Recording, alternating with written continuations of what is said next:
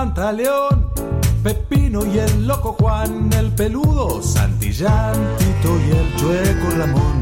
Salimos con la intención de ir un bailongo fulero a beneficio de un reo que se hallaba en Gallolao. En devoto y acusado por asuntos de choreo.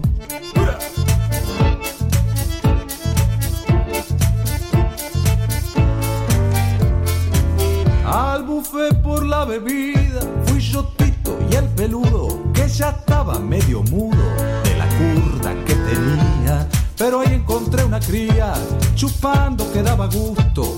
Estaba el guitarrero Augusto, gatillo el cortao potranca. Y el sordo tenía una tranca que de verlo daba susto.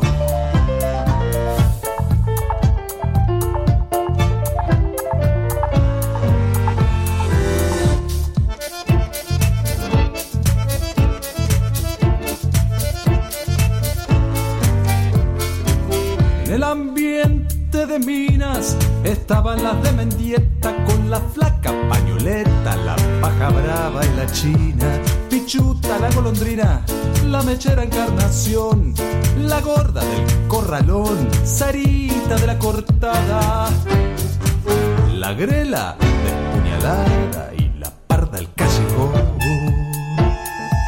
Era un ambiente bastante, bastante somería el ambiente.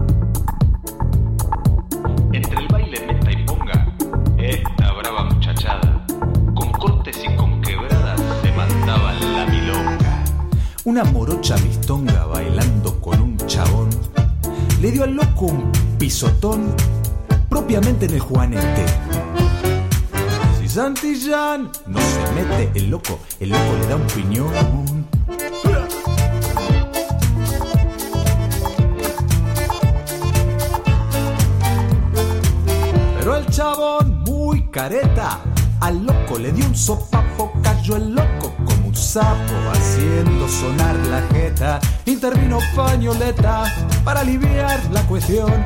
El chabón para un rincón se la quería picar, pero lo hizo sonar de un tortazo pantaleón. Pronto se armó la podrida, piñas, trompadas, tortazos, Santillán tiró un balazo con un chumbo que tenía. Toda la gente corría, quedó la casa pelada para terminar la velada. Yo me choreé un bandoneón. piloto pantaleón y el loco la jeta hinchada.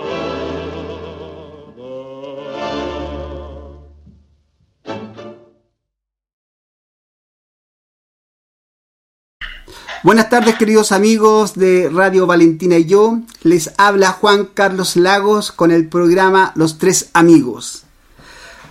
Hoy con un día bastante especial, un día entretenido, espero que pasemos una tarde linda. Vamos a saludar a nuestro querido Richard Herrera. ¿Cómo estás Richard? ¿Cómo estás, Juan Carlos? Por acá en Rancagua, como, como siempre, con harto frío, mucho frío en la mañana y al mediodía ya saliendo el sol y, y pudiendo sacar un poquitito la, la chaqueta. Qué bien. Oye, eh, y, y lluvia para allá han tenido ustedes? ¿Cómo? Lluvia, agua. Sí, lluvia eh, hubo el, el día domingo, ¿Ya?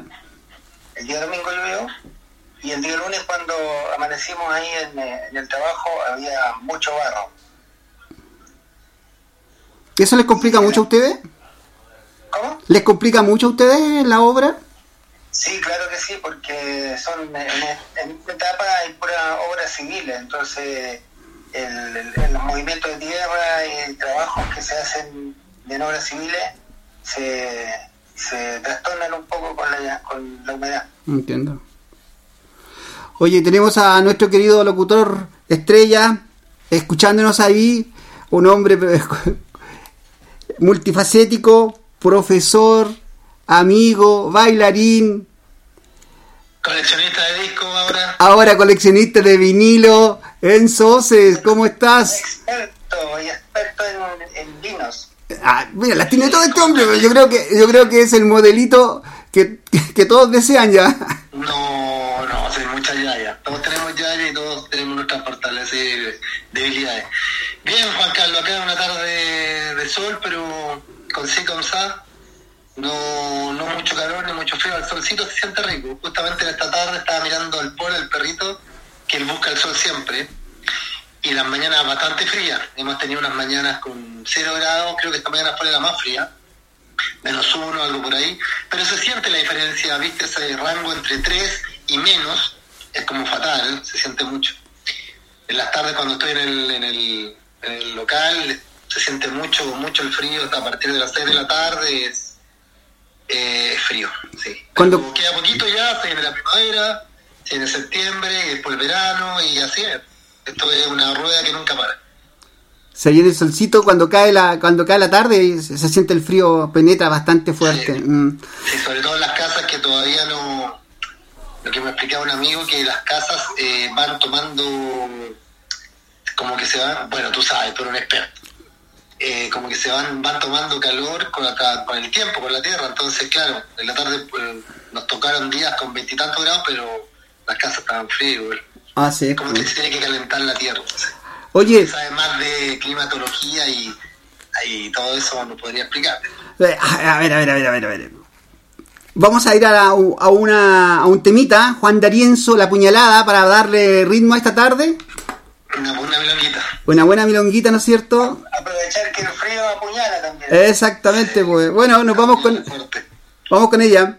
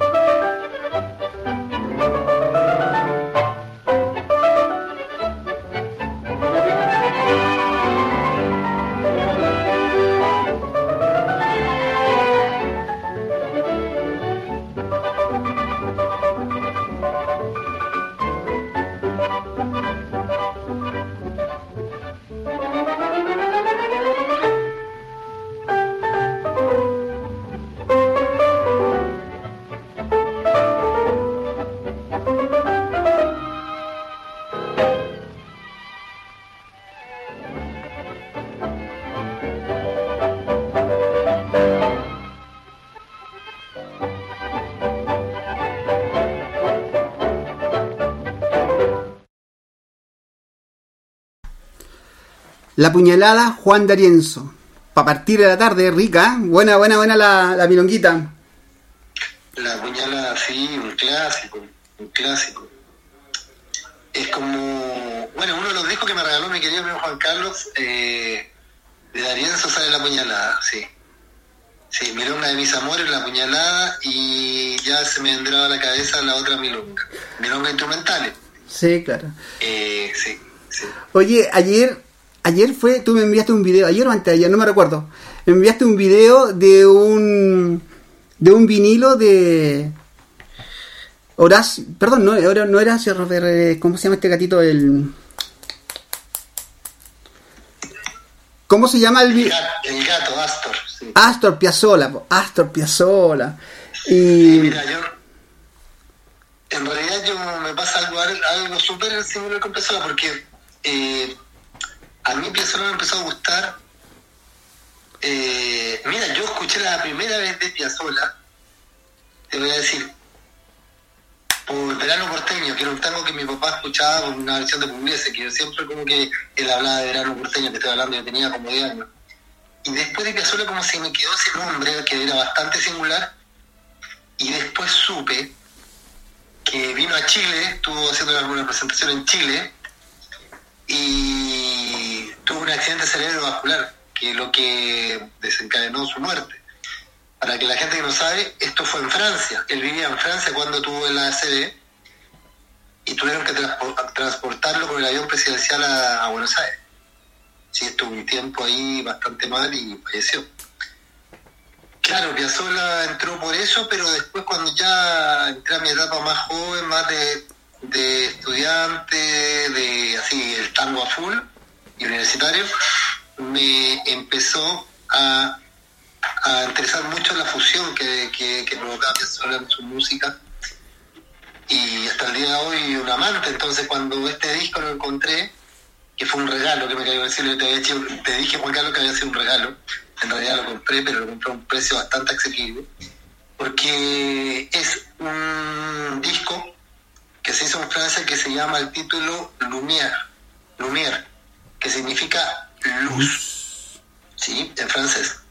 Y este disco trae la primera parte, eh, habla de, de- de conceptos como soledad, la música de Piazzolla es muy, muy, eh, muy profunda, al borde de lo depresivo, mira lo que te estoy diciendo. Eh, recordemos que fue un tipo que- que estudió música clásica, composición. Y el lado B de este disco, por decirlo de una manera correcta, vinilo, es la suite troiliana que habíamos comentado anteriormente, que es el homenaje que le hizo a Pichuco, a Troilo, en donde aparecen los grandes amores de Troilo, que son cuatro. Eh, el primero se llama Bandoneón, que el bandoneón obviamente. Eh, el segundo se llama Cita, con Z, que es la mujer de que acompañó toda la vida al gordo Troilo. El tercero se llama Escolazo y el cuatro se llama Whisky. El orden no, no sé bien, no lo mirar de ahí. Pero claro, cuando lo, lo, tuve en mis manos, además está nuevo, nuevo, nuevo, el tipo que me lo pasó me dijo, no, está nuevo, lo, lo escuché una o dos veces, eh, fue un momento bastante mágico porque como que me se me vino el tiempo para atrás, empecé a recordar cosas súper lindas y claro, hay tangos que son célebres. Por ejemplo, me gusta mucho Cita, el tango Cita. Cita. Mm. Y no, se lo mandé a Juan Carlos el video y no, alucinando, alucinando. Estaban en otro mundo. Oye, Entonces, ese disco estaba destinado para ti, entonces ese disco. Yo claro. creo, que era, el- yo creo que era el disco de Piazzolla que más deseaba tener, además de una edición italiana, en la edición italiana y no... Se, se cruzó contigo. Lo tengo ahí entre algodones. Se, se cruzó contigo ese vinilo, ¿no es cierto? Se chocaron en la vida y fue para ti, ¿no es cierto?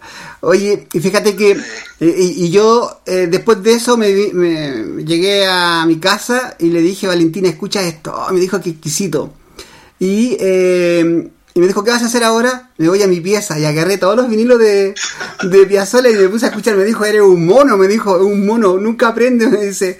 Yo le digo, aprendo, siempre aprendo, porque yo soy un tipo que copia. Eh, en definitiva, la enseñanza parte por la copia. Y efectivamente, Piazzolla para mí es un pedazo de maestro. Lo conocí, fíjate que tuve la gracia de conocerlo en la universidad. Él fue a hacer un, Mira, fue a hacer una presentación y, y yo me escabullí eh, a- al teatro donde él estaba y logré entrar y estar en primera fila y escucharlo. Fíjate que tengo aquí un tema para, para no es, no es lo que lo que estamos conversando, pero tengo un tema que dice Cafetín de Buenos Aires. ¿Lo escuchamos? vamos. Vamos, vamos.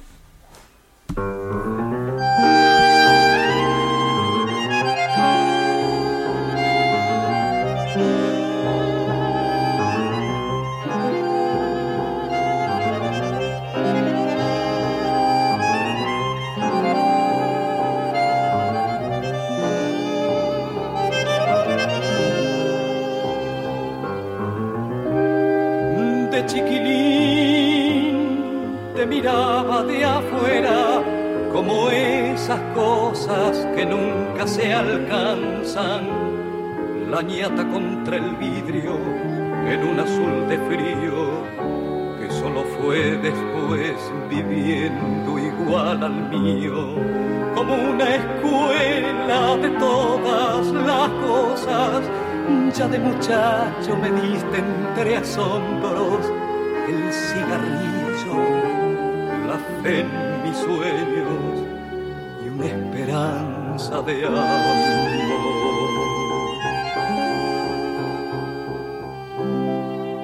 ¿Cómo olvidarte en esta queja, cafetín de Buenos Aires?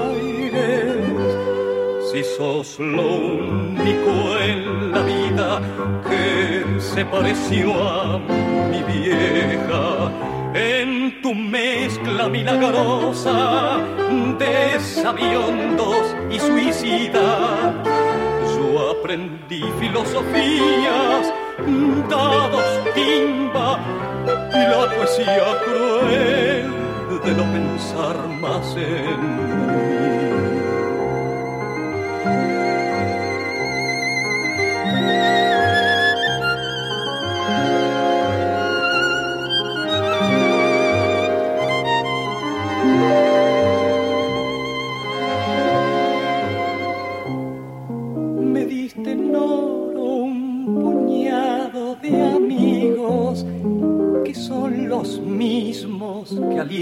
Mis horas. José el de la quimera, Marcial que aún cree y espera, y el flaco Abel que se nos fue pero aún me guía. Sobre tus mesas que nunca preguntan, lloré una tarde el primer desengaño, nací a las penas, bebí mis años me entregué sin luchar.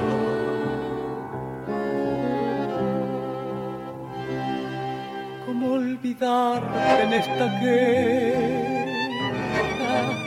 cafetín de Buenos Aires? Si sos lo único en la vida que se pareció a mi vieja, mezcla milagrosa de sabiondos y suicidas, yo aprendí filosofías, dados timba y la poesía cruel de no pensar más en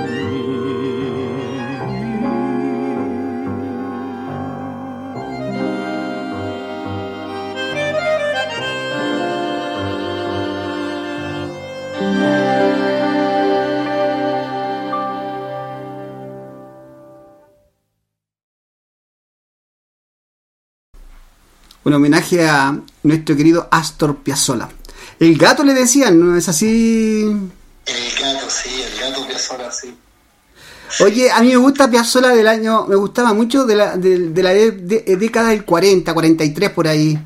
Eh, luego se aparta un poquito de, de, lo tradicional y, y- y cuando uno va a buscar vinilos en, en otros lugares que no sea Argentina, eh, lo tienen clasificado como música clásica, música seria. Enzo. Fusión, fusión.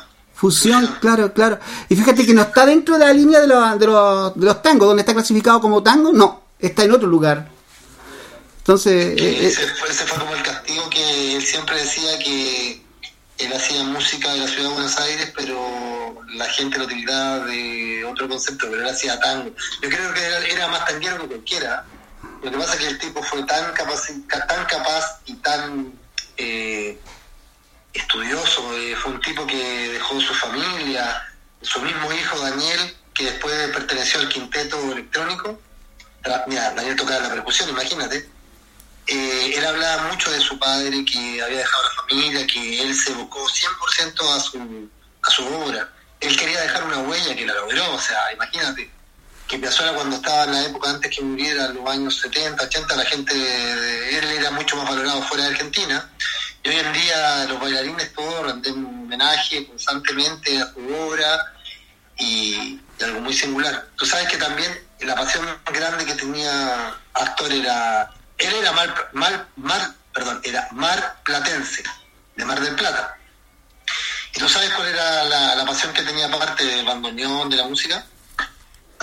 Me pillaste. No, no lo sé. Y que hay un, hay un tango que dice eso. ¿Ah, sí? Sí, él era amante de la, de la pesca de tiburones. ¡Wow! Mira. Por eso hay un tango que se llama Escualo.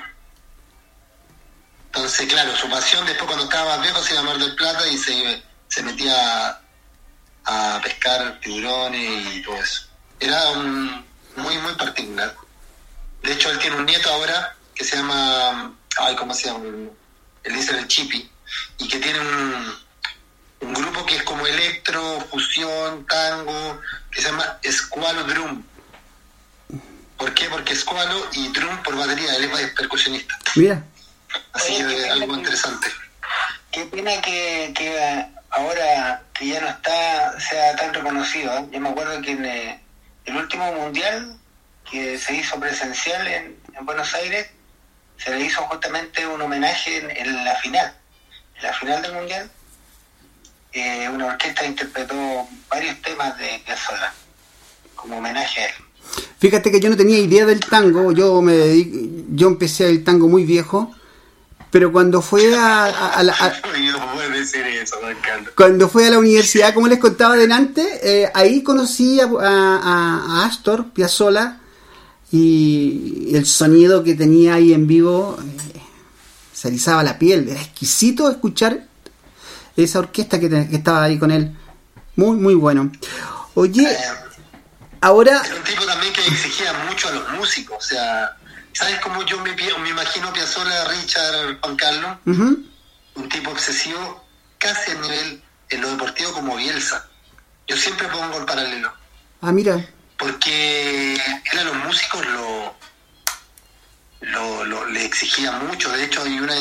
eh, los dos violinistas que estuvieron con él, uno Antonio Agri, que fue un genio, y el otro Suárez Paz, el morocho que fue la última parte de, de hablaba mucho de esto, que él era un, tipo vivía para la música y estaba enloquecido con la música y, todo era la música, la composición.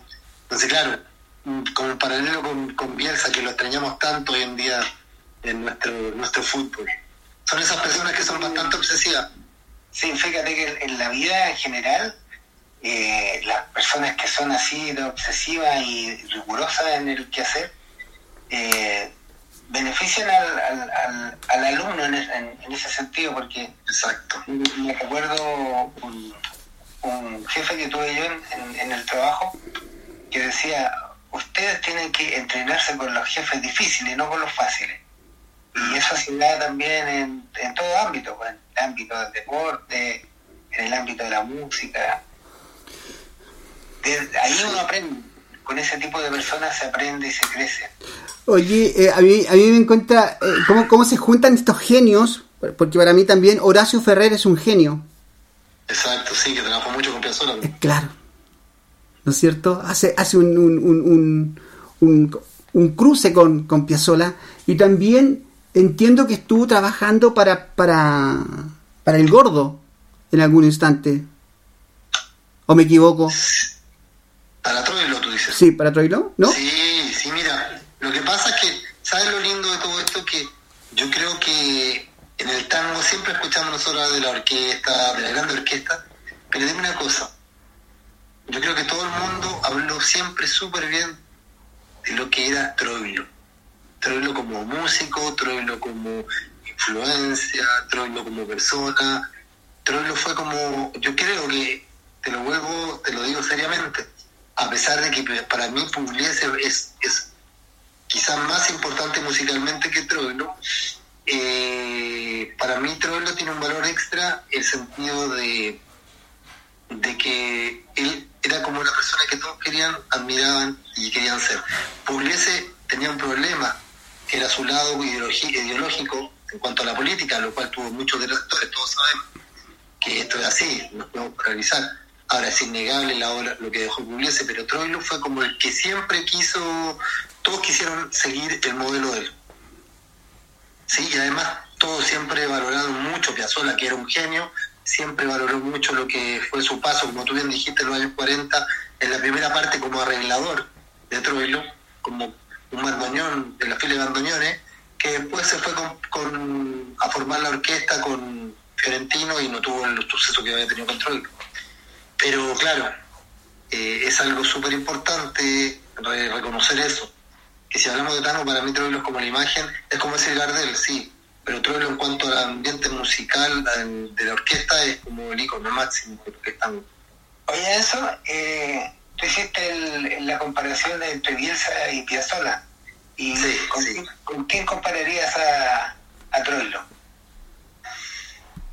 A ver, a ver, es como complejo porque mm, es como que llega a un lado de, claro, Troilo no, no, no, mm, era compositor, pero no, era un compositor como decirte como Pugliese que compuso, de hecho Troilo tocó muchas obras de Pugliese, eso es algo súper super valorable, o sea, de ser un pendejo que perteneció a la orquesta, después tocaba los arreglos que hacía este pendejo y después tocó temas de este pendejo. Hay temas verano porteño, triunfal, muchos temas. A ver, es que es, buena tu pregunta, Richard, es como da para reflexionar. Eh, alguien bueno, yo creo que puede ser alguien que dejó una, una marca, no solo en, su obra profesional, persona y como muy difícil, sí. A ver, relacionándolo con el fútbol, es que el fútbol tiene siempre esa, ese lado medio, no sé, eh, alguien que todos quieren y no sé. Buena pregunta, lo vamos a pensar, mira. Vamos a pensar y lo vamos a reflexionar. Me, me, encantó. Oye, eh, lleva el tema y, pues, por ejemplo, pienso que Maradona podría asimilarse a, tal vez a, a ¿cuánto se llama? A, a como estábamos hablando recién de, de la orquesta, de otra orquesta. Eh, ¿Tú estado hablando de Pugliese? Eh, ¿Troilo? Bueno, podría ser Pugliese con, con Maradona porque tenían eh, detractores por la política en un lado y por el otro lado detractores por, eh, por el tema de la, de la de la vida que llevaba Maradona. Oye, yo creo que sabes cómo yo, yo como pongo a Maradona, mira, bueno, es súper interesante lo que tú dices, Richard. Yo pongo a Maradona, ¿sabes con quién? Con Goyeneche. Ah, con Goyeneche, mira. Sí, porque fueron tipos que lo que hicieron lo hicieron muy bien, fueron campeones mundiales de lo que hicieron. Maradona en el fútbol y Goyeneche en la voz y la interpretación marcó un antes y un después, no teniendo una gran voz, pero también está el asunto de la noche. Y ahí Goyeneche era muy similar, le gustaba mucho, le gustaba mucho la noche igual que, que a Diego y, y todo lo que conlleva la noche. Oye, oye, Richard, Sí. aquí le tenemos un homenaje a Enzo. Escuchen este tema que es para él.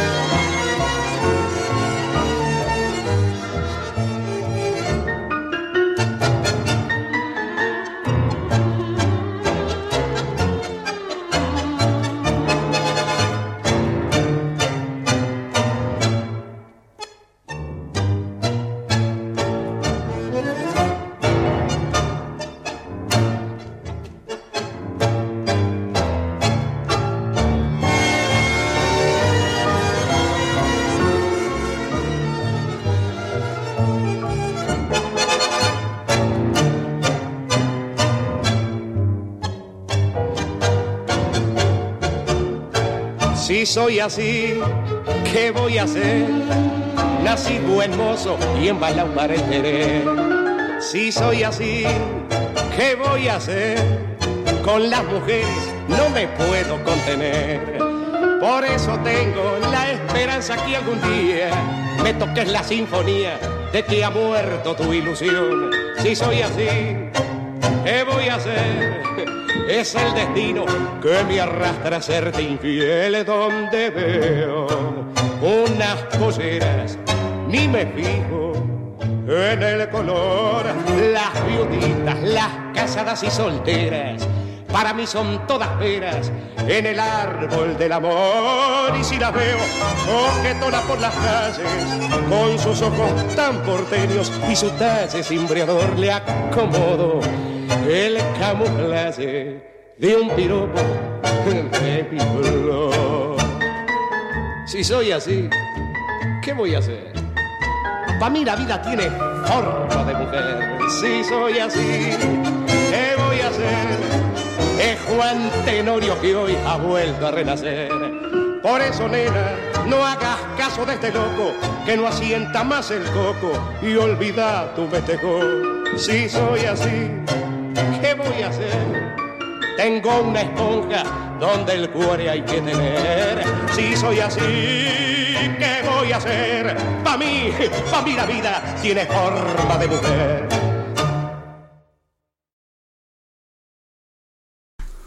Si soy así, Juan D'Arienzo, en la voz de Mario Bustos. Este tango, Richard y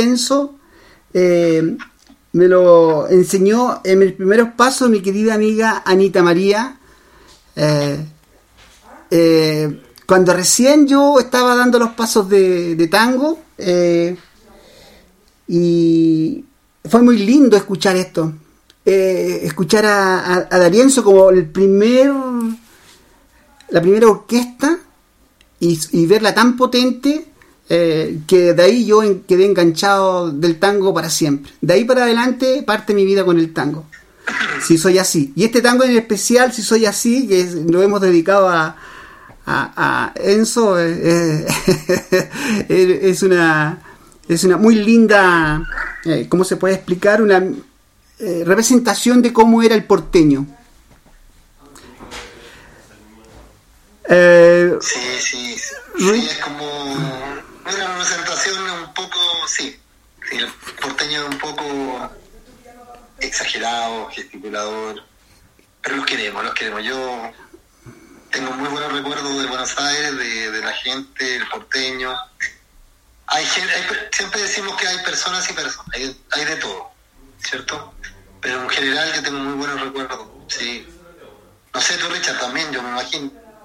Sí, obviamente que sí. Creo que creo que el, el hombre porteño me trae el hombre porteño me trae más, más recuerdos positivos que la mujer porteña.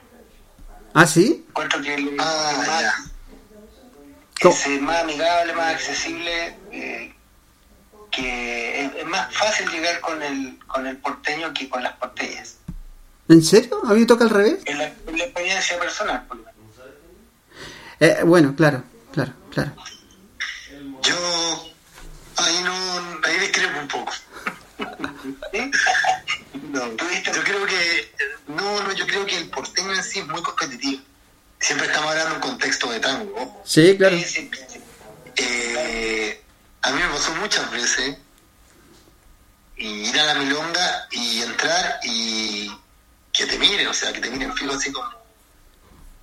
Y llegó este y, y la mirada así como gente que después hubo excelente relación, pero al principio te miraban como con cara de decirte, ándate, no, ¿qué se cree este? No, no, eso no me cae la menor duda, eso que, que tenías mejor relación con las damas tú que, que con los No, no, no, no, no, yo, yo le conté a Juan Carlos que tuve un problema bastante singular porque yo cuando empecé a en Buenos Aires, yo venía de Chile el año 2005 y yo venía como por la cabeza que era el mejor bailarín del mundo y, y no sé, ya me pegué una aterrizada y yo, mira, es más Juan Carlos, voy a combinar, voy a tratar de entrar lo que tú me dijiste con tu, tema de Darienzo. Y yo cometí errores que me, que me llevaron a, a sufrir una especie de introspección y depresión tanguera que en el fondo se debió a darme cuenta que no era el bailarín que pensaba y a tratar de introducirme y ver a la gente, tener un periodo de observación. A todo esto, la persona con quien yo tomaba clase en esa época me dijo, mira, si tú quieres bailar bien, anda a la milonga y no bailes ni Diaggi, no bailes Darienzo, no bailes Panturi, no bailes orquesta porque se te arranca, me, dijo si se te sale la cadena. O sea, te desfocas.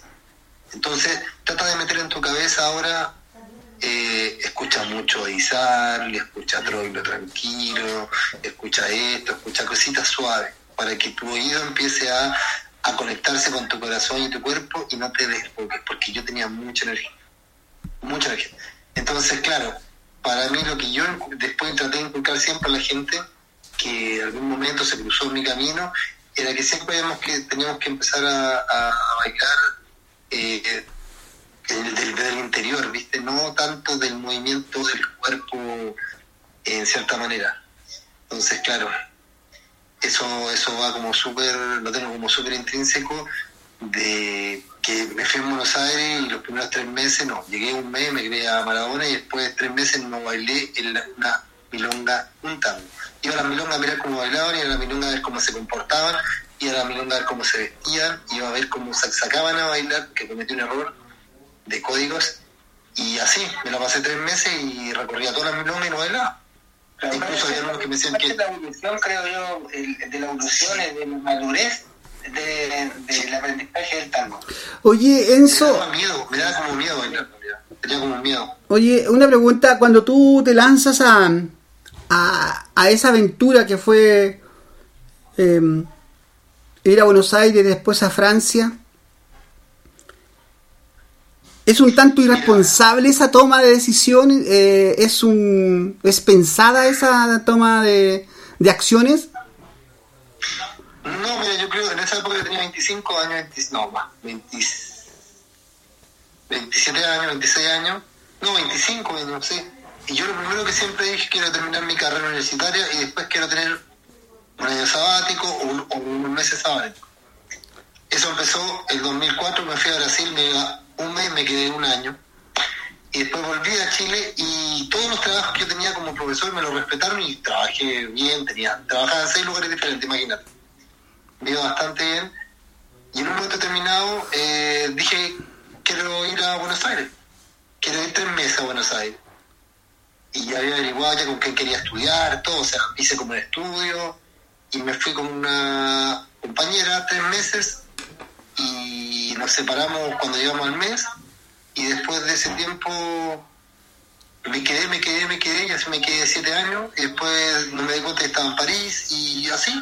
No fue nada planificado, no, nunca consideré que fue algo irresponsable, eh, pero en un momento determinado quise volver y, y volví, o sea, nadie me dijo no, tienes que volver ni nada, o sea, todo se va dando, para mí todo fue muy natural y todo fue como fluyendo. Y eso es importante. Fíjate que yo estuve en una ceremonia eh, muy importante para ti. Eh, tú me invitaste, yo creo que fue uno de los pocos personajes que invitaste de, eh, eh para la ceremonia de tu casamiento, que fue un lugar muy lindo en Príncipe de Gales, en el cual asistió mucha gente importante. Del... Es que no fue mucha gente porque Príncipe de Gales, eso fue en Gran Bretaña. No. la reina, sí, sí. Y, sí. y eh, me tocó en la gracia sentarme muy cerca de ti, la mesa con tu sobrino. Y tu sobrino Ah, tenía. Sí. Con tu sobrino que era muy, el joven era muy simpático, el tipo era pero fenomenal, yo creo que eh, era como como como Enzo pero en joven, Enzo como como eh, ¿cómo se puede? Claro, como a lo mejor eras tú en su comienzo y era tan agradable el tipo y una de las cosas que me decían, ¿sabes qué? Me decía, lo que más me recuerdo de mi tío era cuando él llegaba. Porque llegaba con tantos regalos para nosotros y, y nos sentíamos tan felices de que él estuviera con nosotros y él quería entregar todo. Todo ese tiempo que estuvo fuera lo quería entregar con nosotros, una calidad de, de tío. Y ahora que lo tenemos acá, estamos disfrutando de él. Imagínate lo que decían ellos. Pues yo ahí recién lo estaba conociendo, así que estaba muy lindo lo que decía él. No, lo que pasa es que él es mucho más inteligente, él es una versión mucho más eh, aterrizada, él es mucho más inteligente, como te digo, eh, amante de la música y también eh, estudia ingeniería, o sea, es un chico súper capaz. Pero lo que me pasaba con ellos es que como yo me fui y eran, eran tan chiquitos, yo a ellos los conozco desde que nacieron, yo fui la primera persona que lo vio cuando nació, fui a verlo al hospital. Entonces, para mí, como que siempre yo sentía que estaba. Eso era como lo que a mí me, me penaba, de cierta manera, no estar cerca de ellos. Cuando yo venía a Chile, yo venía dos semanas y yo quería estar con mi familia y me encerraba y yo nada de tango, o sea, también. era como que nos íbamos a la casa de la playa con, toda mi familia y nos, nos internábamos y, y hablábamos y tratábamos de disfrutar al máximo. Entonces, claro, yo con ellos como que me recargaba energía y, y eso. Después, después las cosas cambiaron y, y, y volví feliz, o sea, bueno, el día sábado lo estuve con ellos y sí, sí, yo tengo mucha admiración hacia, hacia ellos dos también, mis dos sobrinos, y porque son, son personas de bien, y eso es como es lindo ver que tuvieron una buena crianza y son buenas personas. Eso, eh, tu, tu periplo por, por allá, por, por Francia, nació eh, a raíz de, incursionar siempre en el tango o, dijiste quiero ir a aventurar a, Europa? Mira, yo cuando estaba en Argentina, en el año 2006 creo que fue, yo salió la primera posibilidad, yo llevaba como un año en Buenos Aires, de, me ofrecieron, bueno, muchas veces me ofrecieron viajar. Tuve la suerte que me ofrecieron y me dijeron, oye, vamos a tal país, vamos a Chipre, una vez me dijeron, eh, otra vez me dijeron vamos a tal parte, pero yo siempre tuve dos países que quería conocer, que son partes como de, son lugares que siempre quise conocer, que fue Italia y Francia. Y cuando me fui eh, a Rusia, que fue el primer viaje, eh, yo fui Buenos Aires, era Buenos Aires, Suiza, Rusia, algo así el vuelo. Entonces a mí me dan unas ganas de parar y parar en Francia, parar en Italia y no, se podía porque tenía un compromiso de tres meses, que fue la primera vez que fui a Rusia, y después eh, tuve una invitación, claro, y ahí conocí Francia por medio de Aurora, que era la persona que yo trabajé durante siete años, y no, no, no conocía a nadie, o sea, fui a pasear, y un par de clases que fueron dos gatos locos porque no conocía a nadie, y, pero conocí París, entonces fue lindo, y después en ese momento me acuerdo que dije, ya quiero volver, pero cuando vuelva quiero volver y quiero que quiero volver por méritos propios. Quiero volver para porque la gente le gusta mi trabajo y, ah, y ahí me puse en un momento a estudiar mucho, a perfeccionarme, hasta que, mira, como son las cosas, años después me, me invitaron a bailar a Filipinas. Yo me fui un mes y medio a Filipinas, Manila, que me enfermé por la comida. y estuve también en Hong Kong. Y ahí en ese momento yo, como escala, dije voy a ir a París, me invitaron. Entonces, eh, esta chica Aurora, que bailaba muy lindo, eh, le dije, mira, practiquemos por practicar. Entonces practicábamos en el día y en la noche, me acuerdo que fue una semana, antes de ir a Manila, y en la noche sacamos a bailar, a milonguear, a las milongas parisinas. Y se produjo una tan buena onda, tan porque Aurora fue como siempre mi hermanita chica, eh, teníamos tanto respeto, tanto tanta buena onda que se proyectó y llevó la milonga a bailar y todos quedaron como, uy, ¿qué, onda están bailando? Entonces cuando la gente vio eso nos empezaron a, invitar a, bailar a la milonga. Y yo me tenía que ir a Asia, entonces cuando volví, dije ya, cuando volvamos hagamos unas exhibiciones y, y veamos.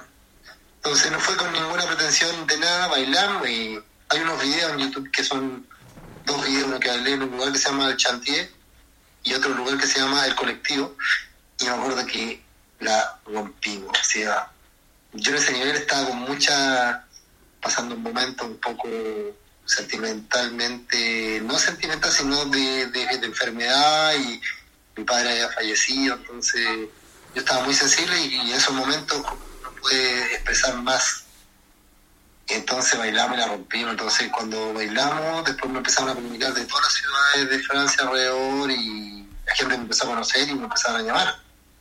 Y yo estaba en Buenos Aires, entonces ahí yo tomé la determinación de irme a vivir a Europa, pero fue por eso. Fue por eso, netamente por eso.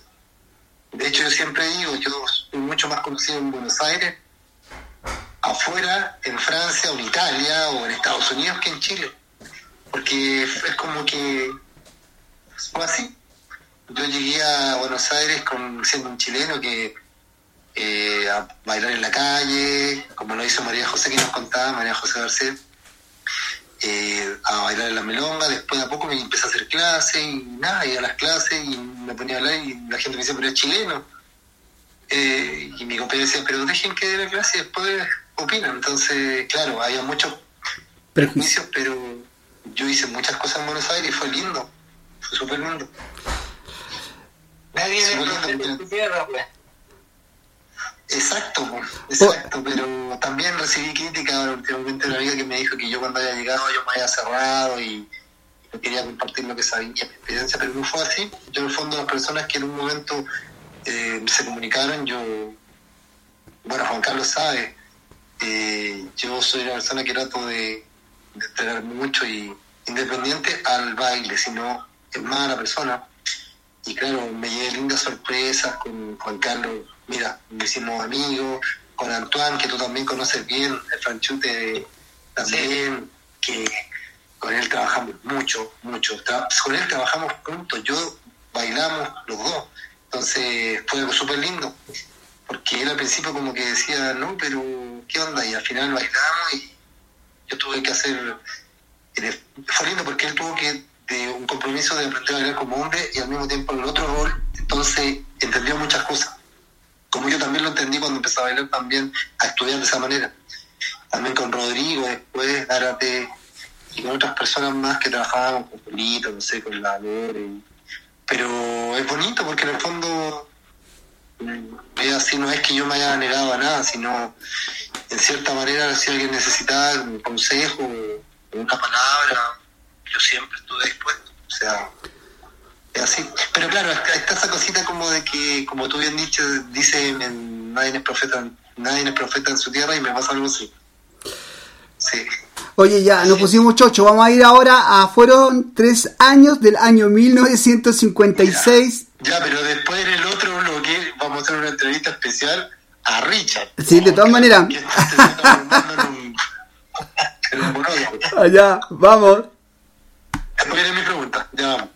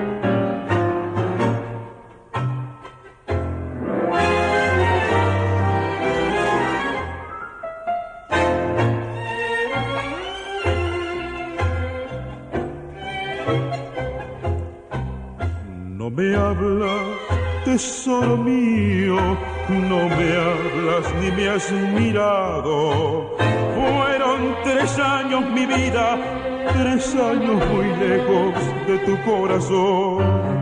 Háblame, rompe el silencio, no ves que me estoy muriendo y quítame este tormento porque tu silencio ya me dice adiós.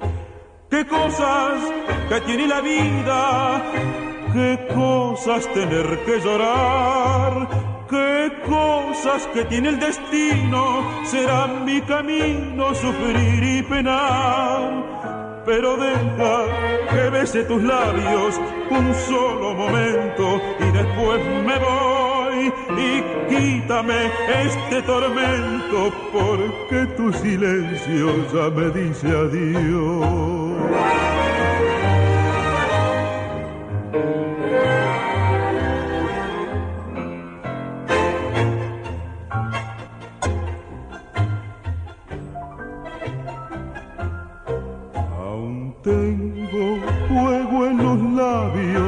Del beso de despedida. ¿Cómo pensar que mentías si tus negros ojos lloraban por mí? Háblame, rompe el silencio, no ves que me estoy muriendo y quítame este tormento porque tu silencio ya me dice adiós. Qué cosas que tiene la vida, ay, qué cosas tener que llorar, qué cosas que tiene el destino, será mi camino sufrir y penar pero deja que bese tus labios, sí, un solo momento y después me voy y quítame este tormento porque tu silencio ya me dice adiós. Y quítame este tormento porque tu silencio ya me dice adiós.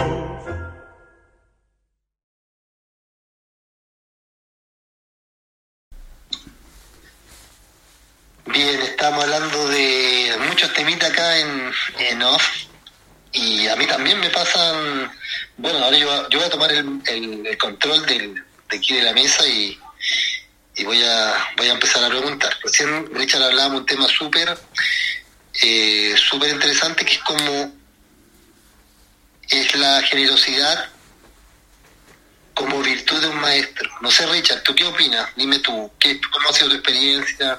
has tenido, bueno, yo creo que uno siente cuando un maestro es como que te limita o un maestro te da más. ¿Qué pasa con eso?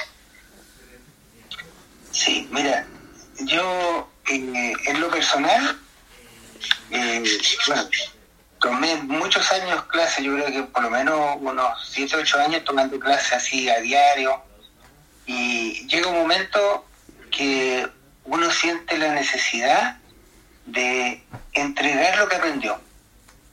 Alguien por ahí del alguno de los maestros me, me, dijo una vez me dijo oye pero tú ya has gastado mucho dinero en tomar clases ahora tienes que recuperarlo entonces yo le decía la verdad no me interesa recuperar el dinero que invertir en las clases pero sí me interesaría mucho eh, tratar de,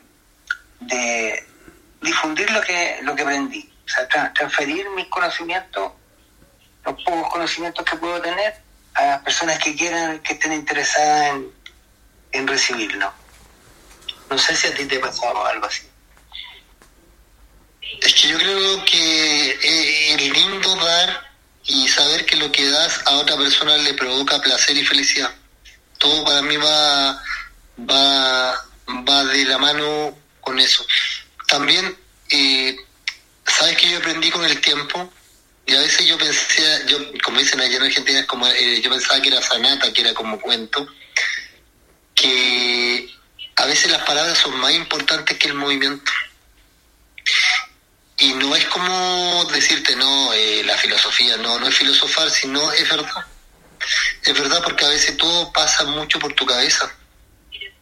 Una vez un profesor me dijo, ¿sabes cuál es tu problema? Bueno, uno de tus tantos problemas, pero me dijo, a un ejercicio, cuando bailes una demo, piensa en la calma. Y esa frase se me quedó así como, guau, piensa en la calma. ¿Te das cuenta de lo que significa eso? Es como, wow, piensa en la calma. O sea, me dijo, cuando bailes, piensa en la calma. Piensa en la persona que está contigo, cuídala, no la expongas y piensa en la calma. Entonces, con esa frase como que me dieron 20 clases privadas. Para mí fue como, wow, y me cambió mucho la percepción de lo que es exponerse o lo que es bailar para los demás. Eh, es súper super heavy, es súper heavy como, como, como, como, como, cosas que pasan. Por eso, yo con Juan Carlos, cuando trabajamos juntos o conversábamos siempre, tuvimos instancias donde hablábamos mucho y eso, eso es bonito, porque eso significa que cuando tú le hablas a una persona y la persona te escucha, cuando tú das una clase, tú tienes que pensar que la persona está dándote su dinero, está dando su tiempo, está vulnerable, está desnudo ante ti. Es súper heavy, es un compromiso súper fuerte que alguien tome clases contigo. Como una chica que va a tomar clases y se pone a llorar porque cuando va a la milonga no, no la sacan a bailar es como llegar y ir al psicólogo y desnudarse y decir, miren, me pasa esto, ayúdenme. Entonces, claro, eh, el compromiso es fuerte y también para el alumno también la disposición de tener autocrítica, de estar dispuesto a modificar cosas. Y tú te das cuenta cuando, a mí me pasó muchas veces que yo hablaba y a un alumno le decía, mira, esto es, y me miraba con una cara como, sí, sí, sí, sí, ya, a ese no lo, no lo pesco más. porque no, no, no quiere escuchar y una persona cuando no quiere escuchar no, no va a aprender. Lo más lindo es escuchar. Lo más lindo, uno siempre aprende. Siempre aprende. Tener la, apertura de, de mente y, y de, de tener la humildad, además, de, de saber que, que no sabes y que quieres aprender. Muchas personas creen saber y por lo tanto, si creen saberlo todo, difícil que vayan a tener la apertura de recibir. Exacto. Y hay- nosotros tenemos que saber también que hay cosas que uno puede enseñar y hay, hay otras cosas que no se pueden enseñar. Y hay cosas que uno las puede aprender con el tiempo, con sabiduría. Hay cosas que no se pueden aprender porque uno está muy verde o que está inmaduro, no de edad, sino en el momento. O que en ese momento específico no se puede. Entonces, claro, esto es un aprendizaje. Yo soy convencido de que esto, Juan Carlos dijo recién, no, yo aprendí viejo. No, no. Mira, Juan Carlos, te quedan 30 años de vida o más. Y en esos 30 años de vida o más seguramente puedes aprender mucho, mucho de tango. Y el nivel se lo pone uno, la meta se lo tiene que poner uno. Uno no tiene que medirse con el al lado. Uno no tiene que bailar pensando que el al lado tiene el pantalón bonito, los zapatos bonitos. Sí, es importante la, la presentación personal, pero cuando uno baila tiene que sentirse bien uno y hacer sentir bien a la persona que uno baila. Eso es como, una, es como el ideal de todo. Entonces, hay mucho paño que cortar y siempre hay que estar abierto a aprender que eso no tiene edad, es, algo que no, no va por la edad ni por la generación. ¿Qué opina Juan Carlos Lago de esto? Te veo un poco pensativo. Eh, eh, yo, lo, yo lo traslado a mi, a mi profesión y ahora yo estoy, trabajando con dos ingenieros jóvenes eh, y lo que quiero es rápidamente que ellos aprendan por, por su beneficio y por su mm, eh, desarrollo dentro de la empresa también.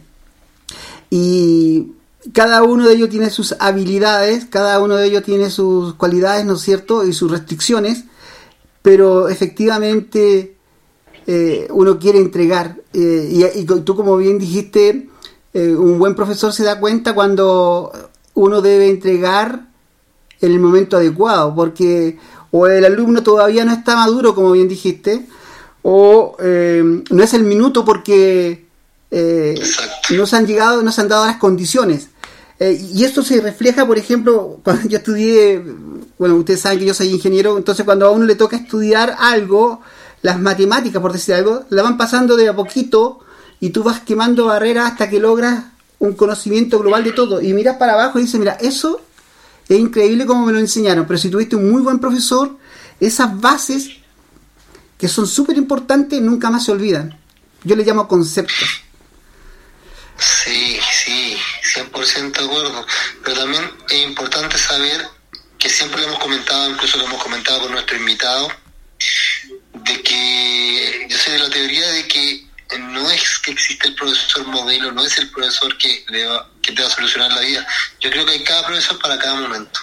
Mira, Enzo, que nada. Enzo, tengo, tengo, mira, tengo tres temas que se llama Café Domínguez, Porteño y Bailarín y a los amigos. ¿A quién le dedicamos esos tres tangos? A ver, a ver, a ver.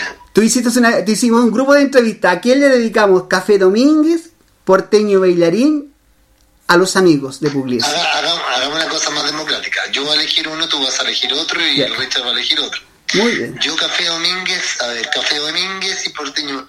Mira, Porteño Bailarín, ah, estoy en la duda. Creo que Porteño Bailarín es como que hay dos tangos que simbolizan mucho el sentir y el pensar del porteño y en sí las personas que, que vivimos en Buenos Aires o vamos a Buenos Aires a bailar tango. Uno de esos es Porteño Bailarín y otro es, eh, ¿cómo se llama este tango de Tanturi con Campo? Una emoción. Son tangos muy tango, que representan el sentir, que evocan recuerdos. Entonces yo creo que, mm, a ver, yo creo que voy por Café Domínguez y se lo dedico a, o sea, a mi padre, que, que está un poco loco, pero su gran pasión era el tango, que eh, un poco impuesta al comienzo, pero me logró transmitir ese legado que, hasta el día de hoy yo, mira, estoy en la casa y me pongo a escuchar tan solo. O con mami bailamos y, disfrutamos eso y eso te lo dejo para mí, no sé. Ahí vamos entonces.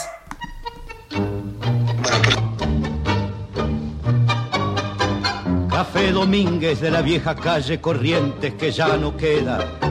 Café del cuarteto bravo de Graciano de Leone. A tus mesas caían Pirincho, Arola, Firmo y Pacho a escuchar tus tangos. Era el imán que atraía como el alcohol atrae a los borrachos. Café Domínguez de la vieja calle Corrientes que ya no queda.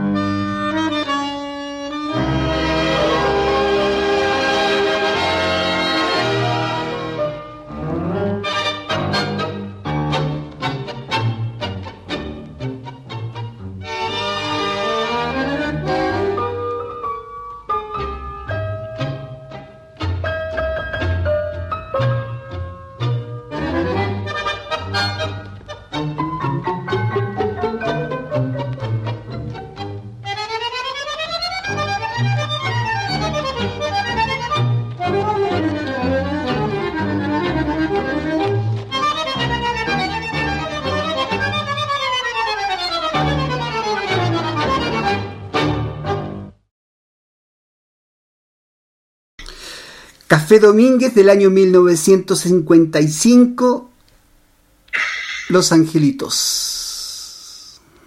Qué tangazo. Tangazo. Richard, vamos con Richard. ¿Qué, qué nos queda en la, Richard. ¿En la parrilla? ¿Cuál es los otros dos? ¿Los otros dos de la parrilla? Porteño y bailarín. Y a los amigos. Ah, bueno, si es por eso, a los amigos.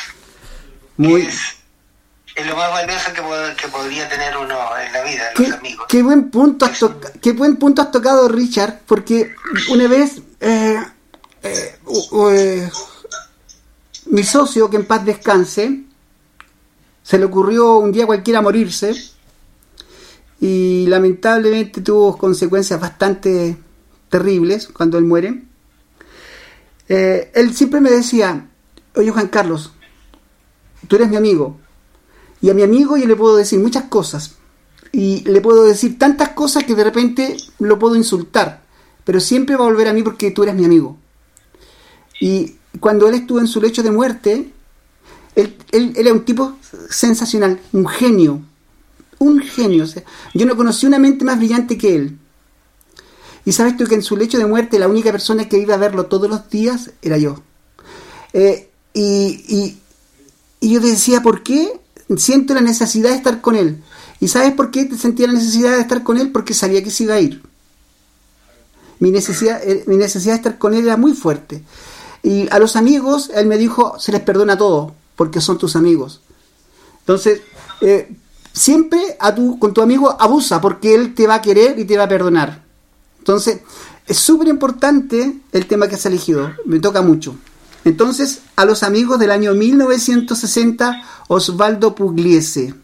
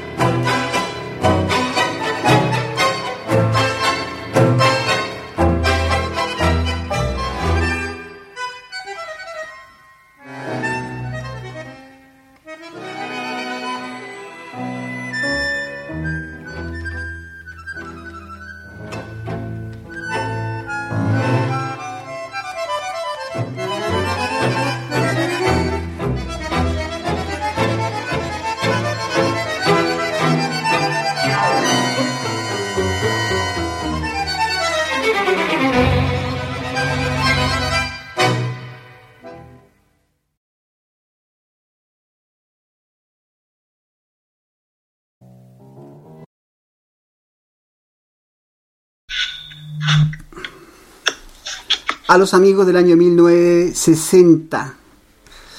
Eh, Juan Carlos, le toca a ti. Sí, Juan Carlos, ya. Mira, escuchamos Café Domínguez, que los, este triado, este, estos tres temas. Café Domínguez, a los amigos y el último es Porteño y Bailarín. Y estos tres temas, nosotros se los dedicamos a un gran amigo de Enzo, Javier Rodríguez. Cuando le hicimos la entrevista, Enzo me dijo, Juan Carlos, estos tres temas hay que ponérselos a él porque son los tres temas que más le gustan. También lo ratificamos con su papá, con, con, con Jorge. Entonces, eh, el tema que acabamos, lo que acabamos de hacer, y para cerrar, ¿no es cierto?, era que eh, nos estábamos acordando de los amigos, eh, eso es lo que quería hacer yo, ¿no es cierto? Y efectivamente eh, eh, es muy interesante esta situación de, de tener un, profesor que luego también se transforma en tu amigo, porque siento que Enzo, eh, cuando tú te casaste, también estaba ahí el presente. sí, no, pero sabes que sí, es un amigo, es un amigo que la vista para mí es como esas cosas que realmente uno no puede ver, no las ve en años, pero uno se ve y es como que la vista ayer. Es así. Eso es la verdadera amistad. Que hay muchas cosas, hay muchas cosas en común, sí. Eh, hemos tenido un, ciclo bastante lindo. Yo tengo que ahora, no es que estamos haciendo un resumen ni nada, ni llorando, nada, pero hemos, tenido la oportunidad de, conocer personas maravillosas. Yo tengo en el recuerdo también que cuando hicimos una entrevista con Carlito, yo sabía que Carlito el tango que más le gusta se llama Marras. Sí. Yo lo sabía. Y yo me acuerdo que una vez me dijo, pero me lo dijo, no sé si en Francia, acá en Chile, pero me dijo que se estaba muy mal Y ese día pusimos amarras, ¿te acuerdas? Sí, claro. Y como que, ah, y él como que, ah, porque yo sabía que ese era el tango que más le gustaba. Sí, Es como que cada uno tiene, te pueden gustar los tangos por época, ¿cierto? Sí, claro. Pero ese, hay un tango que uno siempre tiene en el corazón. Que lo lleva. Sí, entonces yo también sabía, recordando eso que Carlito yo te dije, coloca amarras, ¿te acuerdas? Sí, perfecto. Y lo colocaste y lo escuchamos y fue un momento súper lindo y él lo valoró un montón. De hecho, después cuando comentamos, él me dijo, wow, la sacaste del sombrero. O sea, fue algo como, como también con Sebastián Bolívar, me acuerdo que tuve una entrevista que fue, wow. Eh, es lindo encontrar gente joven que la tenga clara. Eso es lo que me sorprendió de él. Y, y espero algún momento que nos juntemos, nos veamos en grupo con él, porque se nota que es un chico que la tiene clara y va a llegar lejos, y eso es lo importante, siendo humilde y nunca olvidándose de sus orígenes, que es lo más lindo. Eh, hemos tenido momentos súper lindos, como también entrevistamos a Ignacio, que fue algo musicalmente increíble o no sé, nuestras conversaciones también de nosotros tres que hemos, hemos ido descontracturando nuestro discurso y llegando a momentos de hablar de cualquier cosa. O sea, hoy día no pauteamos nada, pero estamos hablando de, lo que en el momento queremos hablar. Entonces, claro, yo sé que Juan Carlos tiene una fascinación muy especial por Pugliese, igual que Richard, que, Richard tiene un gusto, un oído que, que Pugliese lo transporta. Creo que los tres somos puglesianos, Sí, sí, nos gusta mucho Pugliese. Y nada, o sea, cada, cada, cada tema tiene su sentido y a cada persona nos va a tocar. Yo sé que, por ejemplo, Juan Carlos sí le gusta Pugliese, le gusta mucho la música, diferentes tipos de música diferentes orquestas. Pero sabes que el otro día me regaló un disco y, y salió un tango que yo no escuchaba hace mucho tiempo. Bueno, salió la Brujito que ya con eso me mató, uno de los tangos favoritos míos pero salió un tango que se llama Salía Dichas Pasadas, la tengo también en un disco. y salió un tango, sí, y salió. No, ese no me lo regaló Juan Carlos, lo adquirí que sale No quiero perderte. Ah, mira.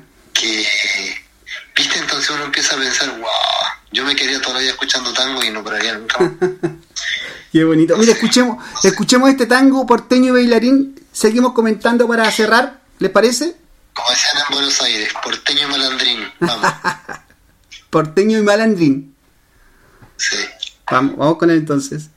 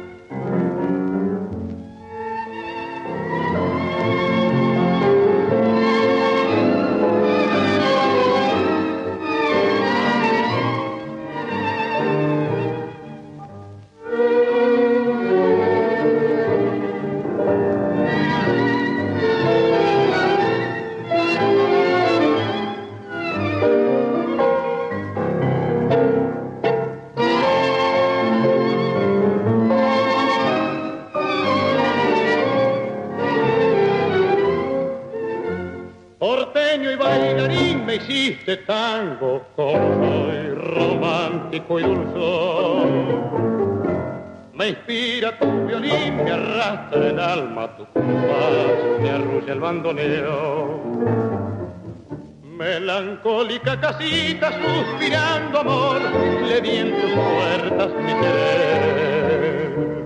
Y en tu criolla ventanita recostada al sol rompió mis cuerdas ayer.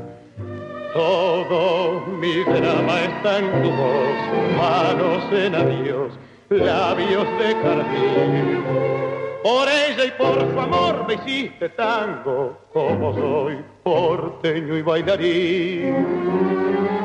¿Qué importa el sueño que a mis vidas roban las mentiras horas de bailar sin calma? ¿Qué importa el miedo de dar la vida si encontrar el beso que me pide el alma? Hoy sé que fueron de amor y copas, golondrinas locas en mi corazón. Porteño y bailarín me hiciste tango como soy, romántico y dulce.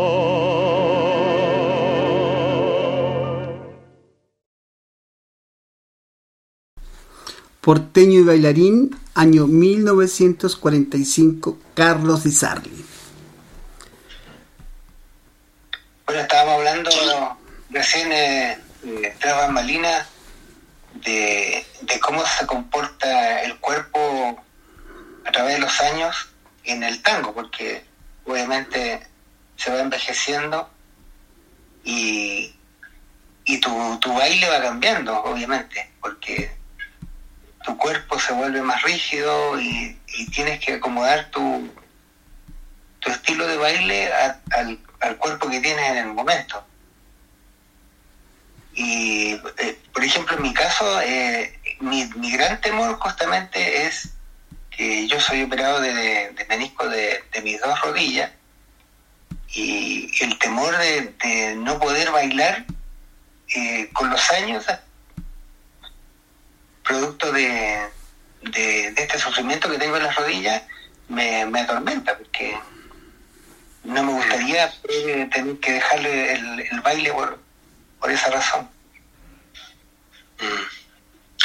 Sí, sí, encuentro... Mira, no hay que ser, yo te encuentro 100% razón en eso, pero creo que hay que destacar, destacar lo positivo una de las cosas que me, que me quedó grabado, yo tengo muchas frases que me han, dejado, esa, cada frase de esa me dejó un medio pensativo, filosofando.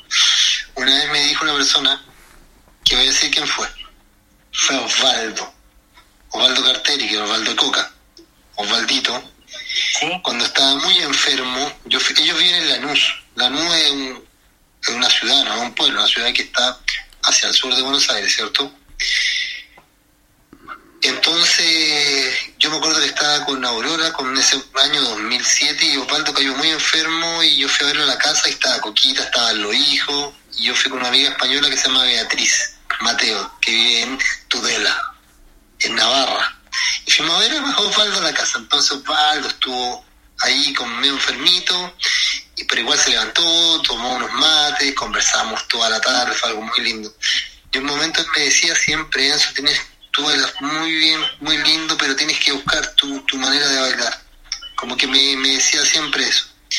Entonces le decía, pero bueno, yo estoy en la búsqueda, me dijo, no, la encontré seguro. Pero él me dijo, ¿tú sabes cómo le decían a Osvaldo en Buenos Aires? Algo así como los zapatos, eh, los, algo así como pies de miel, una cosa de ese tipo, me recuerdo que pies de miel, porque exactamente, pies de miel, porque él como que hacía cosas que tú mirabas y tenía un cuerpo de una persona muy adulta, pero hacía cosas de diferentes. Él tenía un estilo único y Coca también. Era un estilo único, único, irrepetible. Entonces eso hicieron ellos que fueran muy grandes. Osvaldo me decía siempre, eso tienes que mira, me decía, tú tienes que bailar como si fueras muy grande, muy viejo. Porque si bailas así, vas a bailar con sabiduría. Mm. Si tú eres grande y tienes la, la, madurez de una persona de 70 años y tu cuerpo te acompaña, vas a ser un excelente bailarín. Siempre me lo decía. Buen concepto. Porque me decía, hay algo que uno aprende que lo aprende con el movimiento, pero otra cosa se aprende en la vida, con los golpes que la, en la experiencia, la sabiduría. ¡Wow! Otra frase que me rompió la cabeza. claro. Yo me acuerdo que Carlitos me dijo una vez, Carlitos me, porque Carlitos como que yo tenía esas conversaciones antes de viajar a Buenos Aires y me decía, tienes que tomar clase con él, con él y con él. Y él me dijo, tienes que tomar clase con Osvaldo y tomar clase con él y con él. él. Él, en cierta manera me ayudó mucho, por eso yo soy muy agradecido, tengo una relación de mucho respeto y admiración hacia él, que innegable lo que ha logrado y y ha sido en cierto aspecto conmigo bastante bastante generoso en, en, ayudarme en ese sentido. Entonces eso es importante. Importante en la vida que las, personas cuando son grandes hay que escucharlas. Y grandes de edad y grandes de por lo que han logrado. Que eso no tiene tampoco que ver con la edad. Por ejemplo, este chico Sebastián, uno lo escucha y se da cuenta que tiene claro lo que quiere y tiene un discurso bastante directo y claro. Que a esa edad, no sé, él tiene 24 años, 23 años, a esa edad es súper difícil, porque uno a esa edad está, yo estaba en otra onda, bueno, estamos hablando hace 20 años atrás. Entonces, el tiempo cambia. Una madurez que es de admirar. Sí, sí. Entonces, claro, uno se va encontrando con esas personas y eso es lo lindo. Es lo lindo porque hay mucha gente que no es una crítica para nadie en, particular, pero hay mucha gente que se mueve bien, pero el tango no solamente moverse. Una cosa es bailar y otra cosa es moverse. Son dos cosas diferentes. ¡Ay, que estoy ácido hoy día! ya, terminemos este programa, si no, si no todo Por ahí un maestro me decía, me decía eh, tienes que bailar y transmitir no solamente bailar. Por eso, eh, eh, tocando el tema, hay, hay personas que son tocadas con una varita mágica que como que son y, y son y, son tienen ese ángel, que es la palabra del ángel. Señores, yo me, voy... Una de esas es una persona que tengo muy cerca, que yo desde que la vi bailar, yo siempre dije, wow, ella tiene algo más. No es técnica, sino es, es un ángel. Eh, Enzo, fíjate que una de las cosas que tú acabas de decir, cuando eh, antes de conocerte, eh, este ángel que tú hablabas, yo no podía creer que ella me estuviera dando clases. yo no podía pensar, porque para mí siempre ha sido un ángel, ella fue muy especial. Y un día cualquiera me dijo, mira, Juan Carlos, creo que tú no necesitas otra cosa para poder avanzar. Y yo creo que la persona adecuada es él. Y apareció un gran amigo en la vida que fuiste tú. Eh, y no tenía, y tenía toda la razón del mundo, toda la razón del mundo. Fue, fue muy lindo. Siempre soñé bailar con ese ángel y nunca pude. bueno, ya podrá, ya, ya, ya, podrá. Oye, acá tengo un tango, un tango que se lo voy a dedicar a mi esposa. Oh, qué onda, que te mandaste un condoro, ¿qué pasó? ¿Qué, ¿Qué pasó, Juan Carlos? bueno, aquí va. Enamorado estoy, Pugliese. oh, ya. Y aquí sí te lo voy a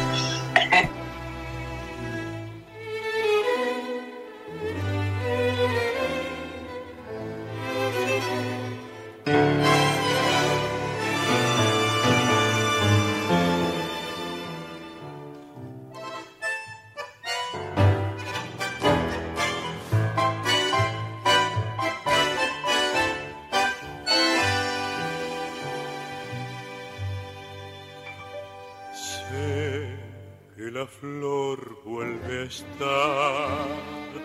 Ven, quiero amar y soñar. Fuiste en mi camino un espejismo. Tuve miedo de besarte y despertar. Que la flor perfumó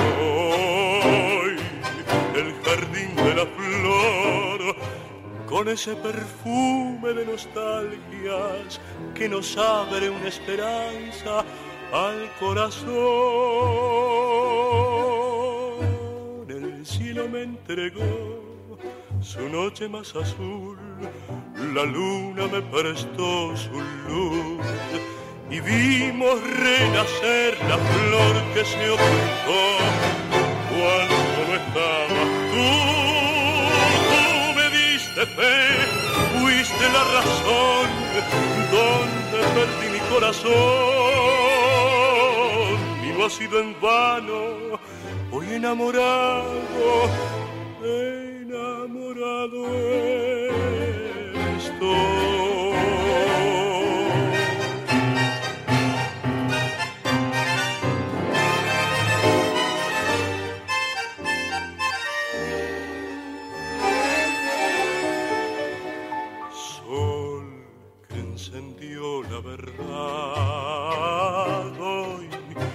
Las sombras se van, yo te necesito a cada paso, quiero estar entre tus brazos sin despertar. El cielo me entregó su noche más azul, la luna me prestó su luz. Y vimos renacer la flor que se ocultó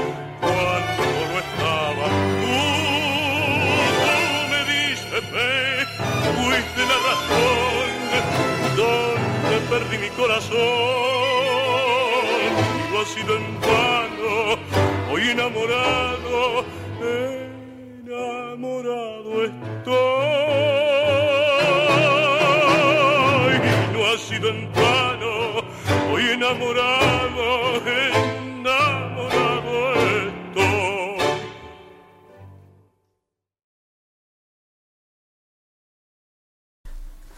Eh, Enzo, querido Richard, ¿Cómo se llama ese tango, el perdonazo?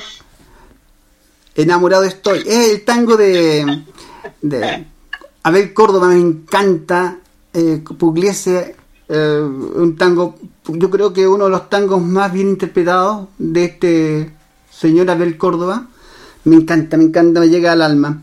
Eh, Ustedes estaban hablando de, de, Tapas Marinas, ¿de qué estaban como, copuchando? No, cosas de más que nada como lo que un, lo que se puede transmitir y lo que no se puede transmitir a nivel de docencia o a Ah, de- tú, tú estabas hablando también de la copia. Fíjate que yo, yo soy convencido de que la copia hace que las personas evolucionen. Efectivamente, yo trato de mimetizarme con las personas que yo he, he conocido en la vida. A todos les saco, em, les saco eh, el- la información necesaria para que me alimente, ¿me entiendes? Para que me llene el espíritu. Cada una de las personas siempre entregan algo. Richard, un gran amigo, siempre entrega cosas muy positivas. Era un tipo muy, muy eh, sencillo y muy eh, cariñoso. Y, ¿sabes qué? Hay una cuestión súper importante. Un amigo es aquel que cuando uno está también necesitado, le abre las puertas. Eh, y Richard es un tipo sensacional, abre las puertas siempre, nunca las deja abiertas, las cerradas, siempre te las deja abiertas. Entonces, para mí, Richard es muy un gran amigo. Eh, bueno, Enzo también, yo te quiero, tú sabes, Enzo, tenemos una relación muy fuerte. Eh, y cuando tú dijiste que hasta el perfume te copiaba, bueno, yo todavía tengo el perfume que te copié. Lo te- yo lo tengo guardado, yo tengo guardado, yo tengo, yo tengo tu perfume guardado ahí. ¿Tú fuiste que me que me robaste el perfume entonces? El Violet. No. ¿Te acuerdas que cuando no, estuviste? no, Juan Carlos. Eso, ¿te acuerdas cuando estuviste? Concuerdo con Juan Carlos en el sentido de que cuando uno está en, en- en una etapa del aprendizaje, siempre quiere parecerse a alguien. A, A mí alguien también me pasó. Eh, A mí también me pasó. Y eso pasa también con son las tendencias y las modas. Cuando uno, por ejemplo, hace una película, todos se quieren parecer al protagonista. O sea, eso es claro. Claro. Ahora, ¿sabes cuál es el problema? Cuando uno se queda pegado en el tiempo y no se sale de, de eso. Ahí está lo que tenemos que buscar, la búsqueda de, del- de- de la esencia de cada uno. Por eso yo te digo que una de las cosas que yo decidí también, cuando yo vi en Buenos Aires, eh, haberme ido a, Francia, no sé, o a Europa, fue porque yo necesitaba estar lejos para buscar mi identidad también, como el que nunca la encontré, pero no, no, no, no. de que tú puedes, yo me he dado cuenta que viendo, qué sé yo, a diferentes bailarines, que a lo mejor todos pueden hacer lo mismo, pero a todos se le ve distinto. Y eso es parte de, de, la esencia personal, de, porque al final, con el tiempo, vas alcanzando tu propia esencia. Oye, Enzo, una pregunta a ustedes dos que son mis referentes bailarines. Eh, que... No, te falta, no, no, no me con eso no, porque falta John Zavala, falta el Flaco, o sea, nos ponemos a nombrar y, Espérate, y podemos hacer un equipo de fútbol. Oye, usted, ustedes tienen que decir qué vamos a hacer con este que nunca aprendió a bailar tango. Oye, es la... Juan Carlos, pero, no, no, tienes que pensar en eso, porque en el fondo pero, eh, yo creo que tú aprendiste y, y tienes que, que, pensar que aprendiste y que eres tú y nada más. O sea, Oye, eh, mira, tú no sabes, tú no sabes cuando tú bailas el placer que le puedes transmitir a tu esposa, a, a o el placer que le puedes transmitir a otra persona bailando, eso es lo importante, no lo que los demás, cómo te ven. No. Eh, mira, Enzo, yo soy una persona bastante crítica, eh, me esfuerzo harto, eh, reconozco mis limitantes, porque eh, yo no voy a ser Maradona. hoy día no es que la gente piense que estamos... Nah. Yo te quiero hacer una pregunta así de corazón, como amigo. Si tú tuvieras que, que poner una nota de 1 a 7 de tu baile, ¿qué nota te pondrías? 3. bueno, yo, no está malo. No está mal. Mira, porque yo, yo le pondría un 5. Porque creo, creo que, que tu, baile, tu baile es distinto a, a cualquier otro bailarín. Mira. Tu baile es distinto. Y eso es, es, una esencia que es difícil de alcanzar. Sí, sí, mira, mira, mira. Eh, a ver, lo importante de esto para mí siempre ha sido eh, eh, que el tango es una pasión, pero también me divierte, me distrae. Eh, hemos creado situaciones como esta en que, por ejemplo, no podemos bailar, pero podemos conversar de tango. Y, y llevamos una hora y media hablando de tango y hablando de cosas que nos interesan en relación al tango. Y, y ha pasado así como tres, 30 segundos, una cosa de ese tipo, ¿te das cuenta? O sea, es tanto lo que nos gusta el tango a nosotros que podemos conversar mucho rato. Mucho, mucho rato. Eh, es que eso es lo lindo, viste, que nosotros empezamos a, eh, a transmitir y no, no es que tenemos un horario de cierre, ¿no? Es algo que se va dando y, y natural y nada. Es así. Bueno, yo no concuerdo con tu nota, yo creo que tú no tienes un 3. No, no, yo creo que tú... Es que mira, es que están... Mira, yo he bailado contigo. Sí, pues. Tú sabes bien. Sí, pues, lo podemos bailar. Me ha tocado, me ha, me ha tocado abrazar, eh, abrazarte, sentir tu torso y, y no es un 3. no es un 3. Así que no te preocupes tanto. Hay cosas técnicas que se pueden mejorar, pero hay cosas que no se mejoran porque vienen, son intrínsecas, vienen con uno desde que uno nace. Así es, señor. Eso es lo importante. Así es, señor. Usted, y el perfume, a mí, con mi pH, es totalmente diferente a tu ah. pH, no, no, hay problema. Oye, Enzo, no ¿te, ¿te, acuerdas que tu perfume se quebró cuando estuviste ahí? Eh, se cayó. Sí, me pasaron dos, me pasaron dos cosas muy, muy, muy extrañas en tu departamento en, en Viña. Una fue que se quebró el perfume de una manera totalmente absurda y dos, se me perdió un anillo que nunca más lo vi. No, no, estoy diciendo que tú te apropiaste del anillo, sino te digo que ese anillo no, no sé, o sea, no parecía un anillo que tenía un... Juan Carlos, ¿puedes mostrar tus manos, por favor? No, Juan Carlos, yo creo que tienes que ir allá y debajo de la cama mirar casual hay un anillo que es del dedo chiquitito. que, no sé, bueno, son cosas. Bueno, oh, oye, nunca me habías dicho eso, no eso. vale nada en comparación al momento lindo que pasamos. Oye, eso quedó, qué terrible, ¿viste? Me dijiste el ladrón, pucha, delante de toda la gente, ¿qué voy a hacer? Ya lo vendí ya. No, no te dije ladrón, te dije que lo vieras debajo de la cama. Oh, que a lo mejor se me cayó. Oye, ese, eh, si tú vas ahora al departamento está completamente remodelado, así que hay que llamar a la, a la gente que está haciendo el trabajo.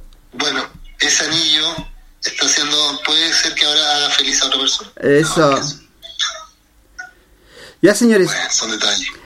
Tengo el último tango, pero primero yo me despido agradezco la audición, ha sido una, una tarde muy linda, eh, fue una tarde de reencuentros de nuevo, fue exquisito estar hablando con ustedes, me, me, me distraje mucho de mis quehaceres que son bastante tortuosos, cada uno con su cruz, eh, y en este minuto se alivianó mucho, gracias a ustedes, gracias a los tangos que escuchamos, gracias a la gente que nos está escuchando. Y bueno, me despido.